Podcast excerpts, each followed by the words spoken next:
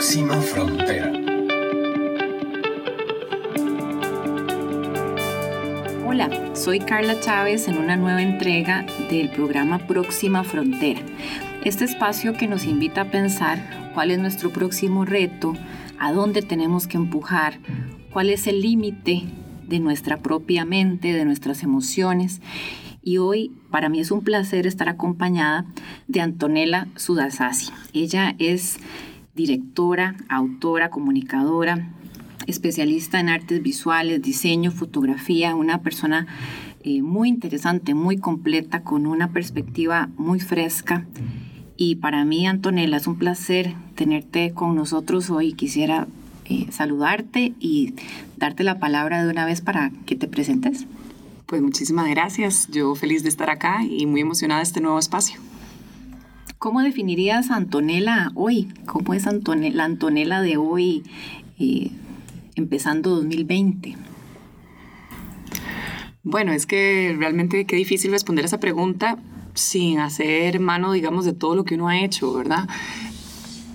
Pero creo que me considero una, una persona feliz, una persona este, realizada que realmente está tratando de hacer lo que le gusta a pesar de las dificultades, porque bueno, hacer cine acá en Costa Rica pues es como una misión imposible, ¿verdad? O sea, es un reto enorme, no hay recursos, no hay ley de cine, no hay un montón de cosas, ¿verdad? Para facilitar y aún así habemos muchas personas que estamos tratando de hacerlo y muy a pasito de hormiga o muy con las uñas.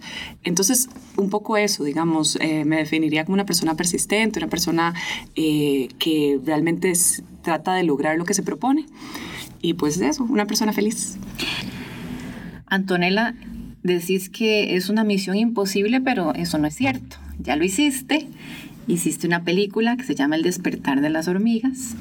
Y no solo la hiciste, sino que ha recibido muchos reconocimientos, ha sido muy premiada hasta ahora y, y está nominada para los premios Goya. ¿Qué significa eso? Bueno, realmente es una locura porque uno cuando, bueno, cuando, cuando estás empezando el proyecto, claramente lo que querés es terminarlo. Entonces, haces todo el esfuerzo por terminar la película y ya. Y cuando la terminas, ¿y ahora qué? ¿Verdad? Entonces em, empieza ese hermoso proceso de, de ¿cómo se llama? De, de, encontrarse con el público, de, de ver cómo la reciben, de entender si tiene un espacio, ¿verdad? Si le llega a la persona, a las personas, si las emociona. Y bueno, de ahí a lograr la primera nominación de los Goya para el país y para Centroamérica, pues obviamente es algo que no nos esperábamos, es una sorpresa demasiado linda y creo que además es un reconocimiento a todo el espacio y a todo el, a todo el esfuerzo que hemos hecho durante estos años de trabajo. Yo debo confesar que soy súper optimista y no lo veía tan difícil tal vez como vos lo, lo, ves. Yo te conozco desde hace muchos años y he visto cómo este proyecto, el despertar de las hormigas, ha ido avanzando. Y créanme que si algo caracteriza a Antonella es que es como una hormiga. Todos los días muy dedicada, eh, cargando un peso más grande que su propio cuerpo realmente haciendo grandes esfuerzos, no solo hacer una película, sino llevarla a este lugar. Hablemos de por qué las hormigas. Para mí vos sos la hormiga, la, la, la, hormiga reina. ¿Por qué escogiste esta analogía? ¿Por qué utilizas la figura de la hormiga en tu trabajo? Bueno, la, el despertar de las hormigas surge eh, como una metáfora a eso que vos estás mencionando, ¿no? Sino como al, al trabajo silencioso, constante, persistente que se tiene que hacer para realizar las cosas. En este caso, en el contexto de la película, para cambiar las cosas. Cómo el cambio viene, no a partir de, o sea, el cambio no viene de un día para otro. O sea, nosotros si nos queremos replantear nuestra vida, nuestros proyectos, nuestro, ¿verdad? ¿Quiénes somos? No vamos a decir, ok, mañana yo amanezco diferente, sino tenés que construir. Y un poco era eso. Ese trabajo de hormiga quería traerlo a la película y al contexto de la historia en la que conté, de cómo las cosas van cambiando muy poco a poco. Cambian muy poco a poco y lo resentimos porque el tiempo pasa muy rápido en nuestras vidas. De repente aparecen otras manifestaciones que parecen como más violentas, más contundentes o eh, acciones afirmativas, ¿verdad? Que llaman la atención. Entonces tenemos Ni Una Más, tenemos el Me Too o La culpa no era mía, con manifestaciones que de repente no son tan de hormiga, son un poco más con megáfono, ¿cierto? Hormiga con megáfono. Yo creo que es, es, es muy interesante cuando uno empieza a pensar en feminismo, ¿verdad?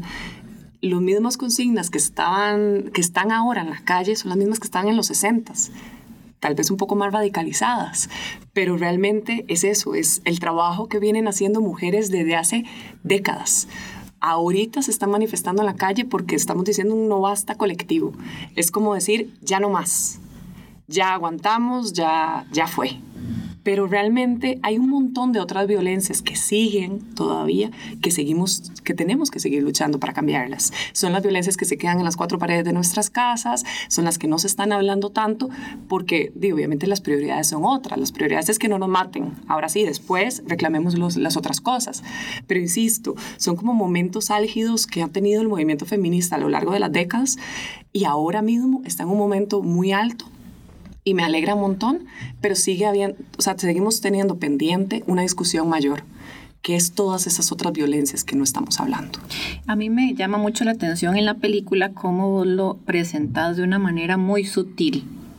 Eh, si el lector no tiene un poquito afinada la vista, puede que ni siquiera lo note, puede que vea una historia muy bonita de una familia en una comunidad de Orotina, Costa Rica, y no les voy a hacer el, spoiler, pero eh, así es, cualquiera podría ver, ay, qué bonita historia, qué bonita familia tradicional, papá, mamá, hijos, en una comunidad rural y están tratando de salir adelante, y, eh, pero ahí hay muchísima información, muchos lenguajes, muchas interpretaciones en el día a día de los personajes. Eh, ¿Por qué esa decisión de hacerlo sutil? ¿Por qué de hablar entre líneas? ¿Por qué te pareció que ese era el camino correcto?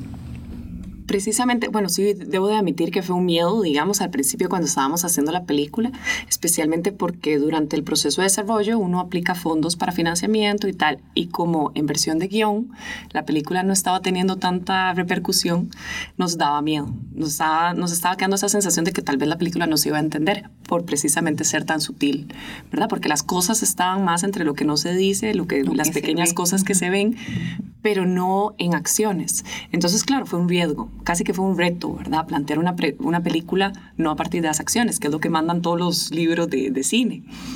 Y era como, ¿por qué? Porque yo quería realmente generar empatía. No quería plantear una película que, que, realmente dijera, esta, ¿verdad? Llevarlos a los extremos y que vos como audiencia identificaras, esta es la persona buena y esta es la persona mala. Y tomar partido. Y tomar partido. Entonces, precisamente lo que yo quería era que la gente la viera, la sintiera y dijera, mira, yo puedo ser este personaje, yo soy este otro personaje en muchas cosas, y se identificara y generara empatía, y a partir de ahí generar una discusión. Creo que ese fue mi objetivo principal, digamos, crear un diálogo con la audiencia. Y creo que después de haberla mostrado de más de casi 40 países, eh, tener así acercamientos directos con, con el público, nos hemos dado cuenta que realmente estamos logrando el objetivo. Y creo que de alguna u otra forma esa es la razón por la cual la película ha llegado tan lejos, ¿verdad?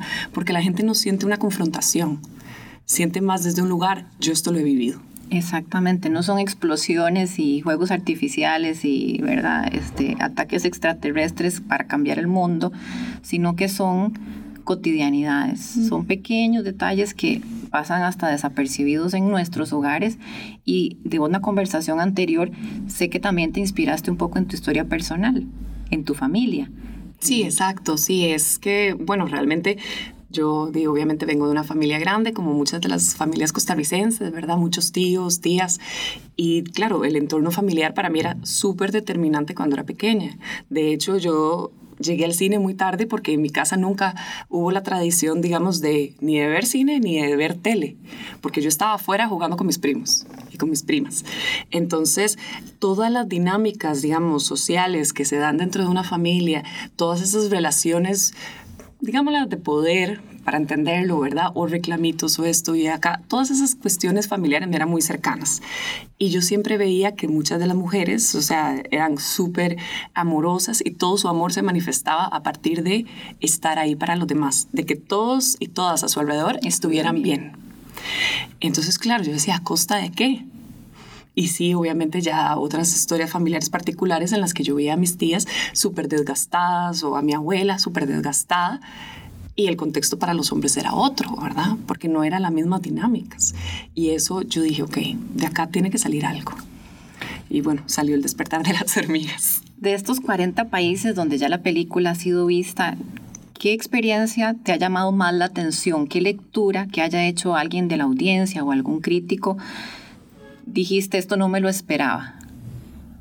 Creo que son dos, dos veces. Una en Alemania, que fue cuando estrenamos la película, que uno pensaría, ¿verdad? Uno pensaría que realmente el, digamos, el contexto es otro. Ya culturalmente estarían más avanzados, ¿verdad? Pensaría uno, ¿no?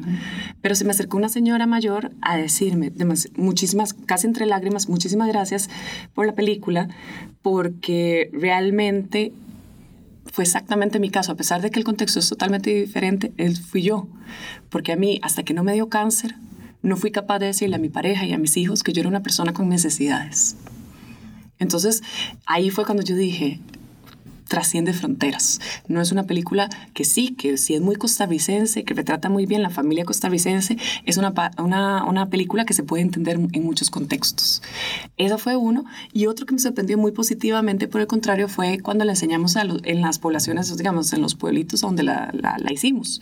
Entonces nos fuimos a Herradura y en Herradura llegó, me acuerdo, un muchacho joven, digamos, pudo haber tenido mi edad posiblemente, estaba casado y llegó con sus dos hijas. Casi que los, los personajes. Los personajes de la película. Y fue el señor el que se me acercó y me dijo al final, me encanta ver este tipo de películas porque, y quiero que mis hijas crezcan en ese, ese mundo donde sepan que el hombre tiene que lavar platos, que tiene que hacer cosas en la casa, porque yo lo hago y a mí mi familia me critica mi suegra, mis cuñados me dicen que, ¿verdad? Un montón de cosas que realmente no, porque simplemente por el hecho de querer cambiar su situación y querer cambiar su situación no solo para él, sino para sus hijas. Entonces me conmovió mucho porque es básicamente de lo que trata la película, ¿verdad? Si pensamos en hormigas, eh, pues por lo general las ves en grupo, en fila, ayudándose, creando, llevando alimento, preparándose, me imagino, para este, los inviernos, como veíamos en los cuentos cuando estábamos chiquitos. Eh, somos las mujeres así, hormigas, entre nosotras. Eh, eh, somos, tenemos que hacer una fila combinada ahora, ir metiendo hombres en esa fila también. ¿Cómo, cómo lo hacemos? ¿Cómo, ¿Cómo podemos ser más hormigas y jalar todos hacia la misma dirección? Yo creo que precisamente lo que decís, o sea, las hormigas realmente no es que solo las mujeres son las que trabajan, por el contrario, son todo el hormiguero en función de un objetivo. Y yo creo que es eso. O sea, creo que, que todos y todas nos pongamos la camiseta y empecemos a, hacer los cambios que son necesarios para que vivamos en un mundo más, más equitativo, más igual. Me llamó la atención al inicio que dijiste, cuando uno quiere hacer una película, lo que quiere es terminarla. Eh, Total. Eh, porque además es un mundo desconocido, me imagino es tu primera película, además tiene muchísimo más mérito ahora tener una nominación Goya siendo tu primer proyecto. Eh, empezó como un transmedia, empezando con documental y exposiciones. Recuerdo todo ese proceso muy interesante y era una caja de Pandora saber, ¿verdad?, a dónde, a dónde te ibas dirigiendo. Y creo que faltan muchas cosas buenas para el despertar de las hormigas, estoy segura. Pero me llama la atención que empezaste queriendo terminar. Y eso creo que nos pasa mucho en la vida. Eh, y, y siempre está la frase de que el éxito no está en el destino, sino en el camino. Entonces, ¿qué ha sido el camino del despertar de las hormigas que tal vez si hubieras pensado solo en terminar, pues te lo hubieras perdido, hubieras dejado de disfrutar cosas que han sucedido mientras tanto? Sí, definitivamente. O sea, creo que cuando decía lo de terminar es porque ya per se el hacer una película se siente como algo inmenso, ¿no? Como muy etéreo, como que son demasiados procesos, muchísima gente involucrada y de repente no tenés idea qué va a pasar en el camino, si vas a tener recursos, si no. Y claro, lo único que decís es, quiero llegar al otro lado, ¿no? Pero lo bello realmente del, de la película, digamos, es el proceso, como bien decís. La película además nos ha llevado, bueno, no solo una película, es el, son los tres, las tres películas, el cortometraje, el, el, largometraje y el documental que está ahorita en desarrollo, así que el despertar de las hormigas todavía no ha terminado. sigue el despertar. Sigue. Entonces, es de verdad lo más bello y lo más hermoso y gratificante ha sido el proceso, el encontrarse, por ejemplo, con todas las artistas que han querido colaborar con el proyecto porque quieren hacer desde su perspectiva una, una, una interpretación, una lectura de los temas que se trataban en las diferentes películas. Entonces tenemos a fotógrafas, a diseñadoras, a, artistas gráficas, a visuales, etcétera, que se incorporaron. Entonces encontrar a estas personas, encontrarse con el público, realmente todos los procesos han sido difíciles, pero han sido hermosos. Entonces ahí es donde realmente está el aprendizaje. Y yo ahora, digamos, asumiendo una segunda película, un segundo proceso de estos, y pues soy otra persona, definitivamente. Tengo un conocimiento que absolutamente nadie me lo puede quitar. O sea, yo es como, ¿verdad? Casi como un doctorado hacer una película. Son cinco años mínimo de compromiso y que realmente te lleva por todo lado, te hace crecer profesionalmente y sobre todo personalmente, porque el cine es algo que se trabaja entre muchos y muchas. Es, una, es un arte colectivo. Entonces, con más razón, ¿verdad? Exacto, nadie puede hacer una película solo eh, o sola definitivamente. ¿Y cómo podemos llevar esta experiencia de hacer equipo para construir una película, un proyecto que luego va a ser visto por otros? Porque la película se hace para compartirla.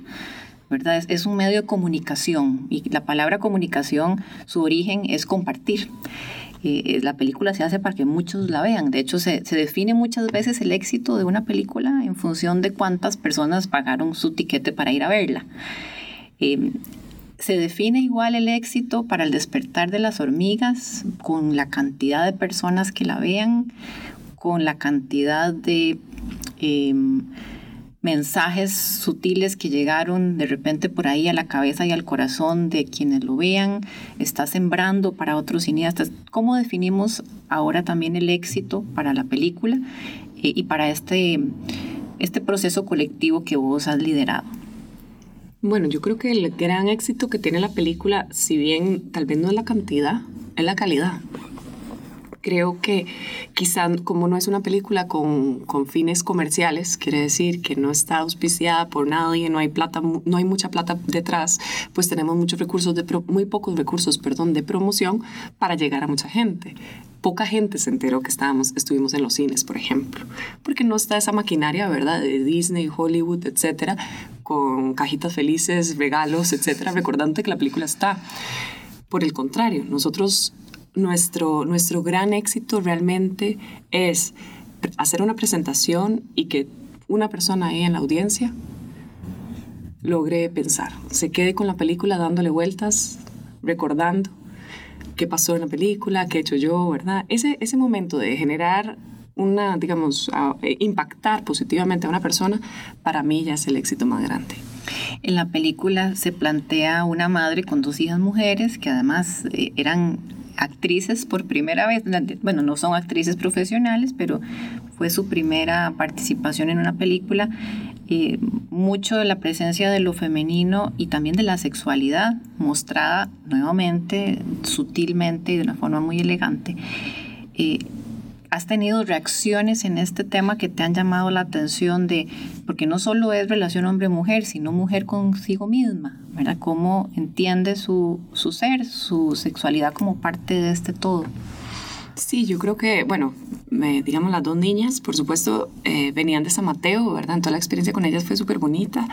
Creo que, bueno, vieron la película en San Mateo, a pesar de que la película está... San Mateo de Orotina, que queda en la provincia de La Juela, por si alguien de otro país nos está escuchando también. Claro.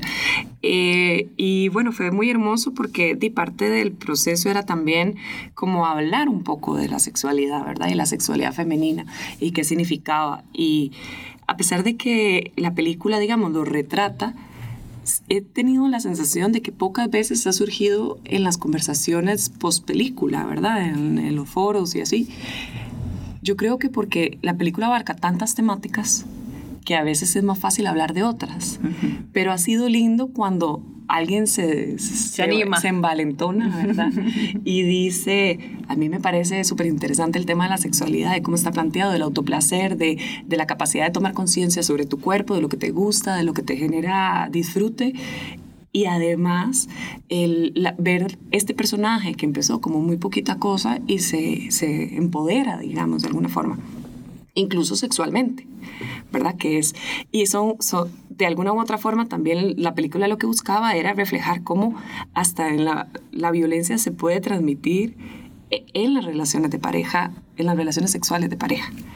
Y a veces cuesta que hablemos de esas cosas porque sigue siendo un tabú, ¿verdad? Sigue siendo un tema como muy, muy sensible y no siempre se ve como una violencia. Entonces es un poco eso, ¿verdad? La película lo que busca es básicamente, sin plantearte juicios de valor o decirte tenés que pensar así, te plantea una realidad a partir de la cotidianidad, como bien decías vos antes, y hablar de los temas desde lo natural. O sea, es decir, la sexualidad es algo natural e intrínseco al ser humano y desde ahí es que se plantea si nuestros oyentes quisieran ver la película o tener algún acercamiento con la producción, ¿cómo pueden hacerlo? ¿Cuándo tendremos oportunidad otra vez de verla? Porque yo la he visto dos veces y te juro que la vería un par de veces más, porque cada vez que la ves descubrís nuevos detalles que en la primera o en la segunda no fuiste capaz de, de capturar.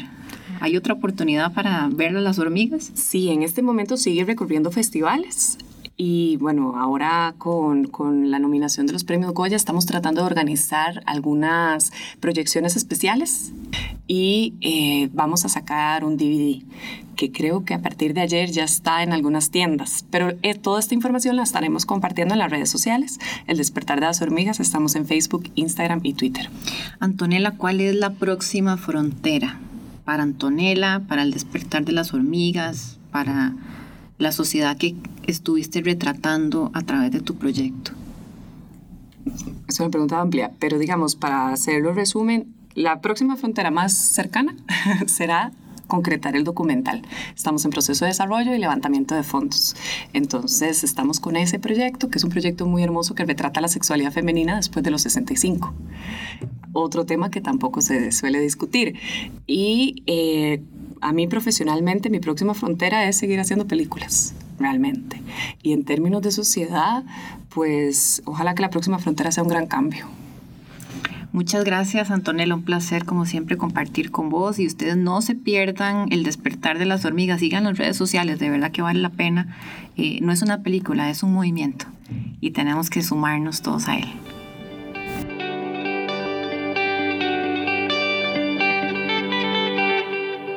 Próxima frontera.